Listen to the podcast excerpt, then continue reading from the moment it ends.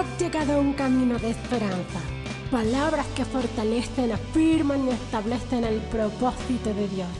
Un camino de esperanza es una vida con Jesús.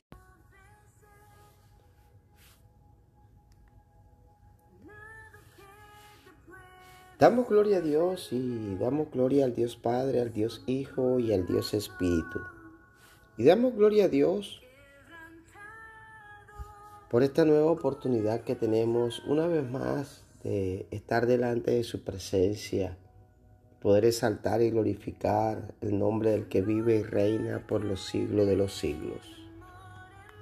Saber que el amor y la misericordia de Dios están extendidas delante de su creación. La palabra de Dios nos habla de cómo Dios condena el pecado. Y también la palabra de Dios nos muestra cómo el hombre a través de todos los tiempos, desde que Adán y Eva fallaron en el Edén, entró el pecado al hombre y con el pecado entró la muerte. Pero el propósito de Dios siempre ha sido darnos vida y vida en abundancia. Por eso, desde ese momento, el Dios eterno, el Dios Padre, ya tenía un plan, plan de redención, un plan, un plan para redimir a la humanidad de la muerte, porque con el pecado entró la muerte. Y el hombre tiene que comenzar a meditar, tiene que comenzar a pensar en el pecado y saber que el pecado solo conduce a una muerte eterna, una muerte espiritual y aún a una muerte física. Pero lo más trascendental es la muerte espiritual. Y el hombre por lo general no piensa más allá de lo que ve, sino sencillamente prefiere vivir el momento sin importar lo que venga después. Y la palabra de Dios dice en Romanos capítulo 6, el verso 23, que la paga del pecado es la muerte. Y saber que pecado es todo aquello que va en contra de la voluntad de Dios y en contra del propósito de Dios. Si pudiéramos identificar, si pudiéramos tener claro en nuestra vida qué es pecado y podernos apartar de todo aquello que es pecado y pudiéramos nosotros caminar en la verdad de Cristo, en la santidad de Dios, entonces eh, las cosas serían diferentes.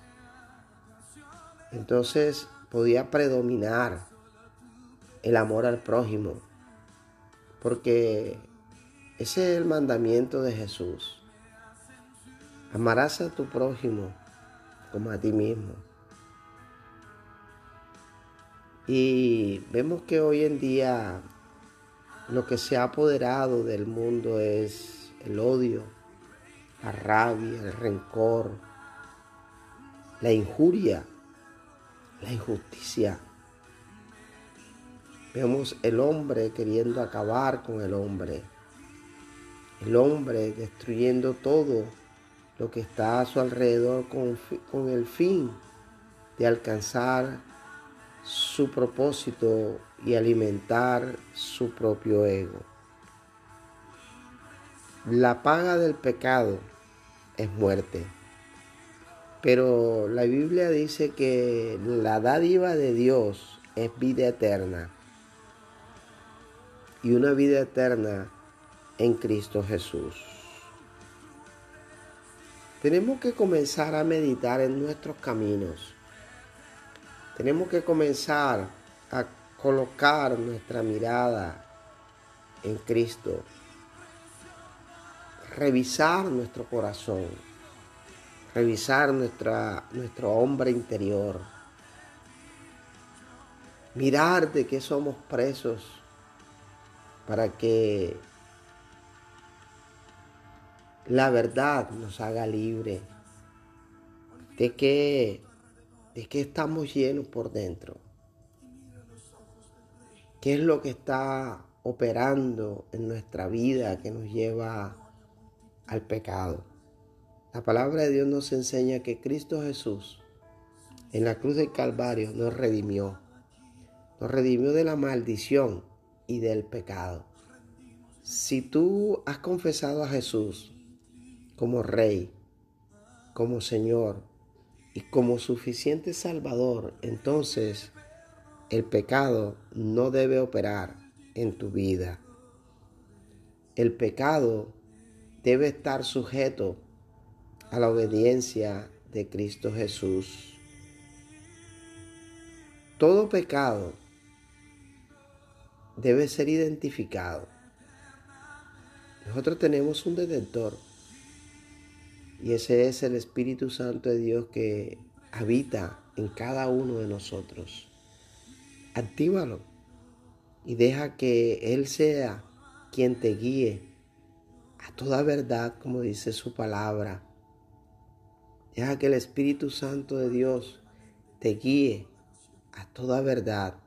Deja que el Espíritu Santo de Dios guíe tu camino. Ese camino de esperanza en Cristo Jesús.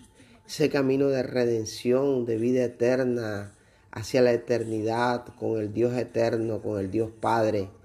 Deja que el Espíritu Santo de Dios sea ese motor de vida que cada día, que cada segundo, que cada instante de tu vida sea el que llene tu ser.